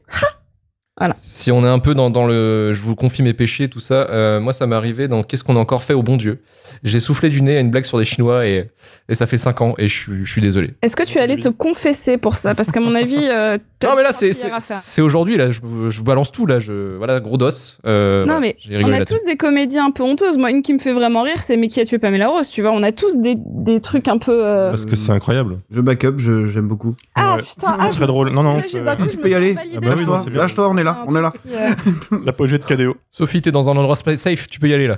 Ah, bah, clairement. J'aime beaucoup. Je me suis même marré devant un ticket pour l'espace. tu vas trop loin, Marvin. qui prouve qu'on peut rire devant des comédies françaises, même quand les ressorts scénaristiques peuvent être bas, parce que franchement, moi, voir Cadet et Olivier qui disent c'est incroyable, elle a une photo de moi et qui regarde un miroir et qu'en fait il fait mais elle a une photo de nous, c'est quand même le niveau zéro de la blague, ça me fait rire. Quand tu On dis est que le déjà niveau- mort de rire. là. Ouais, là, tu vois, on est en train de se marrer là. Voilà. Tout le monde l'avait.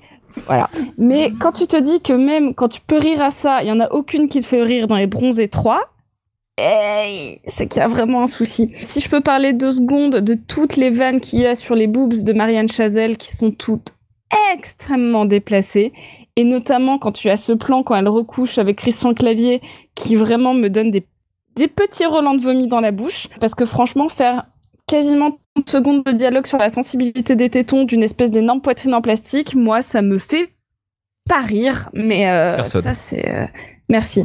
Bon, mais c'est bon. En fait, on confirme juste que le film est vraiment mauvais. Hein. Mais en fait, je sais même pas pourquoi on l'avait mis dans la liste. euh, parce qu'en fait, on... C'est tes conneries, ça. Ouais, c'est mes conneries, effectivement. C'est encore mon référencement où j'ai foiré. J'ai dû dire, euh, faut qu'on parle les bronzés 3 et.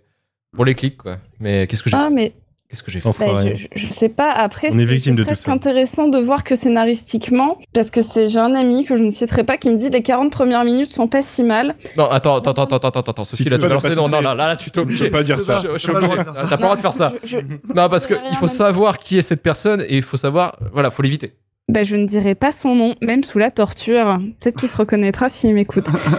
Euh, et bah, je, je dois avouer que je pense que je tiens environ 10 minutes en me disant c'est presque regardable. Mais non. Ah bah voilà. euh, je- mais, euh, mais en fait, non, pas 40 minutes. Après, c'est vraiment un supplice. hein. C'est terrible comme film, effectivement. Merci, Mm. merci Sophie. Marvin, on t'a pas trop beaucoup entendu parce qu'effectivement, c'était ton rôle justement de faire un petit peu le consultant euh, de ton côté. Beaucoup de fact-checking sur la prod du film. C'est un peu notre assistante prod, euh, Marvin, là, actuellement. Euh, merci le Covid. Mais du coup, effectivement, euh, Les Bronzés 3, qu'est-ce que t'en as pensé, toi? Qu'est-ce que tu peux dire Peut-être alors- sur la troupe du Splendide, peut-être, pour essayer de- d'extrapoler? non, non, j'ai absolument aucun affect pour la troupe du Splendide non plus, donc euh, déjà, déjà c'est pas trop bon créneau. Je, je l'ai vu en salle aussi. euh, Putain, moi, mais c'est quoi ce délire? branche, euh, bah, Moi aussi, j'ai une branche familiale qui est parfois un peu gênante. Et euh, j'ai connu les soirées où ça s'ambiançait sur Baila Morena, quoi, tu vois. Je veux dire, vraiment, je l'ai vécu ça. Ah oui. Euh, c'était pas simple, c'était pas simple. Non, non, non. Combien d'années de thérapie pour te remettre de ça? Euh, écoute, je j'ai pas encore commencé ma thérapie, mais c'est quelque chose que je repousse, tu sais. Euh, non, c'est compliqué, c'est extrêmement compliqué. C'est absolument nul. J'ai juste en fait deux choses que j'ai retenues dans ce film, c'est euh, effectivement les prothèses mammaires de, de, de Marianne Chazelle, du coup, euh, qui sont niveau euh, Chantal Lobby dans Yankee Larson, quoi, à peu près. Un petit peu, ouais. Et, et l'AVC de Gérard Jugnot quand son quand son fils lui annonce qu'il est homosexuel, quoi. Je veux dire, c'est vraiment de deux money shots. euh. Tout le budget de 36 millions. voilà, effectivement. euh, 36 millions? Oui, 36 millions. Bien, Et Oui, ouais, mais 36 après, dans- avec le cachet, bon. euh, voilà, Oh la vache. C'est juste, un, c'est juste une, une espèce de, de réunion. D'argent. Il serait sorti là en 2022, ça s'appellerait Les Bronzés Reunion, tu vois, ça serait euh, Holiday Special. Mais, euh, mais non, non, sinon, je, effectivement, je vais, je vais m'en tenir à mon rôle de consultant euh, pour ce soir. Euh, je vais, je vais pas m'avancer plus loin là, ça ira. Merci. Je l'ai pas revu, je je reverrai jamais. Ouais, c'est bien. C'est toi le plus sage de nous tous, en fait. oui, bien sûr, Clairement. ça a toujours été ça. Le plus sage, mais le moins professionnel, malheureusement, ce soir. Je, je, je, je, je ne suis pas là pour ça. oui, c'est vrai, pardon, excusez-moi Marvin, excusez-moi Monsieur Montes. Alors, le film, malheureusement, a cartonné, puisque 10 millions de Français, dont un tiers aujourd'hui de l'Assemblée, ont eu l'audace d'acheter un ticket pour ce film. Malgré tout, les critiques presse et spectateurs étaient très mitigés, même si quelques membres de la troupe ne seraient pas contre les bronzés 4, mais pas du tout Michel Blanc, parce que Michel Blanc, lui, il a pas du tout envie d'entendre parler de ces histoires. Manu, est-ce que tu serais partant pour un petit bronzé 4, là, vite fait là? Ah non, non, mais moi été professionnel, mais je l'avais pas vu avant ce soir parce que. Ah, Alors moi, quand il est sorti, j'avais 20 ans, j'avais une sorte d'indépendance quand même. Euh, j'étais pas obligé d'aller voir ce genre de film au ciné, donc j'avais décidé que non. C'est pas des films que j'aime euh, déjà de base, les bronzés. euh, c'est alors beaucoup de beaucoup de de comédies françaises de l'époque en fait qui qui, faisaient marrer euh, potentiellement mes parents euh, et qui du coup passaient régulièrement à la télé. Euh, moi, ça m'a jamais trop fait marrer parce que, enfin, les bronzés, c'est un peu un humour de, c'est que des connards et ça se base sur qui couche avec qui et qui se fait des coups, quel coup de fils de pute à qui quoi. Et en fait, les bronzés 3, bah c'est pareil. C'est pareil avec des acteurs qui sont des bobos parisiens cinquantenaires et euh, qui se disent qu'ils vont refaire le même film en basant tout leur humour là-dessus, quoi, sur des personnages détestables. Euh, moi, je pense que, enfin, dès, dès les premières minutes, c'est directement, euh, tu, tu vois, Popeye, du coup, dans la situation qu'il est, avec, en mode, il continue de tromper sa femme et de faire des, des, des, enfin, des connards, quoi. Mhm. Et, euh, et hop, ça t'annonce l'arrivée des autres qui sont présentés comme des parasites. Donc déjà, le truc est bien, est bien posé, quoi. Et puis après, ça ne joue que de euh, situations de... Il y a la moitié du film, c'est vraiment euh, qui a couché avec qui et qu'est-ce que ça donne. Et, euh, et de l'humour raciste, homophobe et, euh, et de cul, quoi. C'est vraiment le bas de niveau, c'est le Philippe Lachaud de l'époque.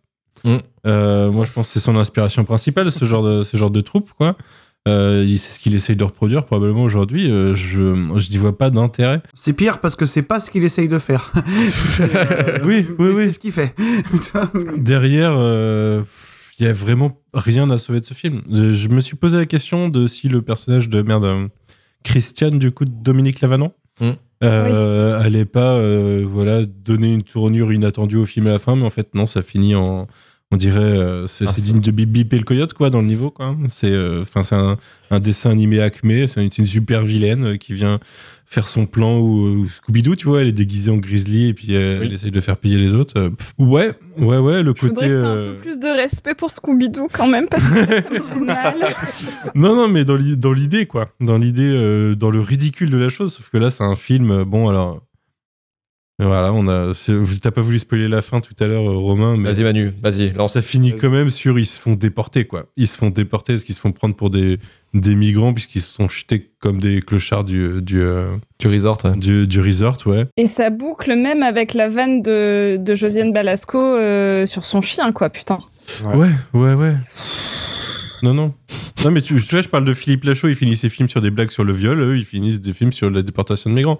C'est. euh, on est Christian Clavier, Zero Jeans un petit peu. hein, L'humour de beauf de droite euh, de, euh, des années 80, qui sont bloqués dans les années 80-90. quoi. En fait, je, je sais pas comment développer sur ce film, tellement c'est un néant cinématographique, humoristique et. alors limite, bah, les acteurs, bah, ils savent jouer leur rôle. hein. J'ai l'impression que c'est à moitié plus leur rôle. Christian Clavier, euh, voilà. Euh, Je vais continuer, je vais continuer si tu veux, parce qu'en fait, il y a un truc que tu, vous avez tous soulevé, c'est effectivement, en fait, euh, les Bronzés 3 a mis en lumière un truc sur la troupe du Splendide, c'est qu'ils ont jamais été drôles, en fait. Et Bah les non. gens en- avaient en fait une espèce de nostalgie de ces blagues de cons qui sont exactement les mêmes dans les Bronzés 3. Il n'y a pas de différence entre les Bronzés 1, les Bronzés 2 et les Bronzés 3. C'est la même vanne. C'est les mêmes vannes. Nostalgie est trompeuse, de base, de toute façon. Effectivement, on le dira jamais assez. Et en fait, moi je pense qu'effectivement, les gens se sont fait avoir parce qu'ils se sont dit, ah, ils avaient un bon souvenir de ça, parce que je sais pas, peut-être que c'était euh, c'était les vannes de l'époque aussi. hein. Euh, Ils ont, ça a pas mal tourné, c'est devenu euh, dans la langue française pas mal d'en ba- d'en balancer des, des punchlines des, des bronzés. Mais après, je sais que si, si la troupe du Splendide a fonctionné au cinéma, c'est que quand ils sont arrivés avec le, Père Noël est une ordure, les bronzés et, les bronzés font du ski, c'est que c'était aussi assez nouveau en fait à l'époque. Euh, c'était euh, considéré un petit peu comme euh, waouh, c'est les game changers de, la comédie française, parce que voilà, c'était un peu loin des, de la comédie, voilà, la vaudeville, le porte qui claque, tout ça. Donc oui, il y, y avait de ça, sauf que, mais ils se sont jamais réellement rendus compte. Mais en fait, oui, effectivement, les bronzés, ça a toujours été nul. Et comme le Père Noël est une ordure, moi je peux pas blairer ce film non plus. Moi, à chaque fois qu'on balance une phrase de ce film, moi j'ai envie de tout péter quoi. Je là, je j'en- Camelot de l'époque. Mais c'est c'est- c'est le Camelot de l'époque, ouais. Non, c'est le Camelot de l'époque, c'était la Cité de la Peur, tu vois. Bah, quoique non, c'est arrivé à- entre les deux, du coup. la Alors, la Attends, première attends. personne qui- Calme-toi, qui, qui calme-toi. critique la cité de la peur, je quitte la, je quitte la conversation, je ne dis même pas au revoir. Non, Je- mais dans je vais- le je- sens, attendez, euh, je vais y arriver parce que par justement, je, voilà, parce que je vais y arriver parce qu'en fait, les bronzés, c'est un petit peu le, le Cité de la peur qu'on va avoir nous de notre côté. C'est-à-dire que nous, on va être casse-couille euh, plus tard. J'imagine, on va vieillir, hein, forcément, on va avoir des, des, des Roland dans notre tête où ça va être des trucs qu'on a, qui nous a marqué étant jeune, et ça va être forcément le Cité de la peur qu'on va balancer euh, à nos enfants et qui vont absolument détester. Euh, coup de, pas- voilà, euh, ca- casse-toi, pauvre mime, ou euh, les, les trucs juste un doigt, quoi, enfin juste deux doigts. C'est barrez-vous con de mime. Barrez-vous con de mime. Bah tu vois, mais en même temps, le, voilà, c'est de la peur, c'est pas non plus un film que je porte énormément dans mon cœur. Je- J'aime bien l'humour, mais euh, voilà, c'est. Moi, les nuls, c'est pas trop mon délire non plus. Moi, je suis le mec, le- je suis le mec chiant de la soirée. Moi, je suis là pour pas me faire des potes. hein. De toute façon, aussi, fait, Luc, euh. Toi qui es le, toi qui es le cœur de cible idéologique des Bronzés 3, du coup, je voulais savoir ce que t'en penses. Non, Enculé. pour remettre les choses à, à leur place. Alors, alors, parce que les gens ne comprennent pas pourquoi je suis la cible idéologique de ce genre de truc parce qu'effectivement, on me dit que je suis de droite parce que je gère le Patreon et le tableur Excel. J'ai fait tout un tableur Excel pour gérer les dépenses et tout ça parce que j'aime bien optimiser l'argent. Alors, Luc, t'étais de droite bien avant le Patreon. désolé. N'essaye pas de retcon ton histoire. Ok, Non, je vais rester, je vais rester, je vais rien dire. Mais pour le coup, Reste mystérieux. Effectivement, donc en fait, moi, les bronzés, c'est ça en fait le problème. Et le film est vide comme les bronzés 1 et 2 et 3, il n'y a pas de différence. Et puis, en fait, ce qui, ce qui est assez drôle, c'est c'est de voir en fait des gens, ça fait un peu Twin Peaks The Return, mais en moins bien, forcément. Parce que en fait, c'est comme des mecs qui reprennent leur rôle 25 ans plus tard. Je vais mourir. 25 ans plus tard, mourir. ils essaient de mimer le truc qu'ils faisaient il y a 25 ans. Tu vois, il y a ce côté un peu mor- mortifère qui est assez drôle. C'est vraiment les mecs qui essaient de reprendre leur rôle qu'ils avaient plus jeunes. Maintenant, ils ont vieilli, ils ont divorcé, ils ont, ils ont eu des étapes dans leur vie comme n'importe qui d'entre nous. Et ils essayent de jouer leur, leur eux jeunes, mais en, plus vieux. Et ce qui fait en fait un espèce de. Moi, je trouve que c'est presque une, une pièce de théâtre, quoi. Regardez ça, euh, euh, expérimental un petit peu, de voir des gens faire ça. Tu vois, je fais là, waouh, c'est incroyable. Et c'est pour moi qu'il y a pas. C'est pourquoi moi j'ai beaucoup apprécié ma séance. Non pas que j'ai apprécié le film, c'est de la merde, mais j'ai passé un bon moment en fait à regarder ce genre de jeu d'acteurs où les gens imitent leur jeu de d'antan. Et euh, du coup, ça m'a fait bien marrer, quoi. Mais le pire, c'est que c'est quand même de bons acteurs. Enfin, je, je- pas, pas tous, mais. Alors là, tu vois, Sophie, c'est nous qui allons se barrer, tu vois. Et Non, te- Je vais citer un exemple. Michel Blanc, quand il joue dans l'exercice de l'État, c'est un incroyable acteur. On sait juste qu'il a une capacité de jeu qui est optimale. On sait qu'il sait jouer. Même quand il jouait dans Embrasser qui vous voudrez ou même dans Je vous trouve très beau, c'est un bon acteur, qu'on aime le film ou pas. C'est un très bon acteur. Mais encore une fois, c'est pas quelqu'un qui, qui joue mal. Josiane Balasco, quand elle est euh, dirigée par Ozon, c'est formidable. Enfin, c'est pas des mauvais acteurs, c'est juste que ce qu'on leur demande ou ce qu'ils ont choisi de faire est impossible. Et en effet, c'est là que je reviens vers ce que tu disais, qui est tu ne peux pas leur demander de jouer eux jeunes. Ça, ce n'est pas possible. C'est physiquement, physiologiquement impossible. Et ce qui fait que le film est impossible à regarder du coup. Et ce qui fait que c'est assez intéressant à regarder parce qu'il le tente, du coup. Et c'est ça aussi qui est, qui est assez drôle. Mais il y a que Marianne Chazelle, franchement, euh, elle pour le coup, j'y crois presque. hein. Euh, En tout cas, euh, elle est Oh Non, ce que je veux dire, c'est qu'elle est, elle, elle a physiquement moins vieilli que les autres. Ouais, c'est juste C'est plus ça. dans ce sens-là, ouais. Effectivement, celle qui a le mieux vieilli que les autres, ouais. Ouais. Euh, voilà. Que Thierry Lhermitte, ça va aussi. En vrai, euh, il se, il se Eh, débrouille pas trop mal. BG, Lhermet. Gérard Jugnot a toujours été vieux, de toute façon, j'ai l'impression. oui, je pense. Voilà. C'est son avantage. Mais encore une fois, je ne, ne pensez pas que j'étais en train de dire des qualités. Hein. Ça, ça ne- ça n'arrivera pas. hein. Et dernier point euh, pour essayer de- d'un peu égayer la soirée, euh, il y a aussi cet effet, cet effet-là, moi qui m'a fait rire, c'est que il y a que Michel Blanc qui avait pris un peu son truc au sérieux parce qu'en fait il a décidé de faire évoluer son personnage. Non, alors d'une d'une façon peut-être effectivement complètement euh, complètement tirée par les cheveux. Et là vous, vous voyez un peu l'humour que j'ai là un petit peu là. Ouais, vous voyez. Je voulais pas relever, mais. Mais pas mal. Mais en fait, voilà. je suis paniqué par ma blague, c'est terrible. C'est. Et voilà, le fait de faire le, le franco-américain en essayant de parler un peu à la M. Pokora de l'époque, euh, euh, essayer de faire des, euh, des démos en anglais et, euh, et en français durant euh, à peu près une demi-heure. Après, il abandonne l'idée, mais euh, c'est déjà tenté. Et puis le fait qu'il s'appelle non plus JC, mais JC, tu vois, ça m'a touché. Voilà, je dirais pas que ça m'a fait rire, mais ça m'a touché de voir autant de- de- d'implications dans l'écriture. Je te sens. Ça t'a touché. sens patauger, Luc. C'est vraiment pas la peine. Euh, En un mois, le mec a défendu Venom 2 et ça. hein. et Ouais, il va nous dire que la peur, c'est de la merde, quoi. Est-ce que c'est tout pour les bons étroits Yes, please. On a déjà beaucoup dit.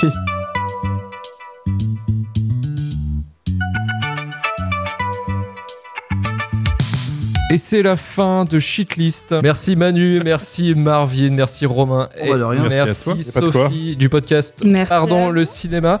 On va remercier nos donateurs de ce mois-ci sur Patreon quand même qui ont été euh, chauds lapins. On remercie Romain Voya qui nous a donné 50 euros, Monsieur Chakma 50 euros, Monsieur Erwan Détoissien également 50 euros. Merci à vous. Machette Beer 10 euros, Jonathan Hkas 10 euros, Haute Fils 10 euros qui nous a laissé un message et c'est un message pour toi, c'est une case dédiée également euh, Manu. Euh, J'ai commencé mon aventure dans la podcastphère il y a presque 10 ans en écoutant une bande de potes parler de comics. On pouvait entendre un certain Manu. Et c'est presque justice que mon premier soutien financier soit pour un autre podcast dans lequel ce même Manu participe. Merci pour tous ces films dont vous infligez courage et force. Merci à toi, Hot Fizz.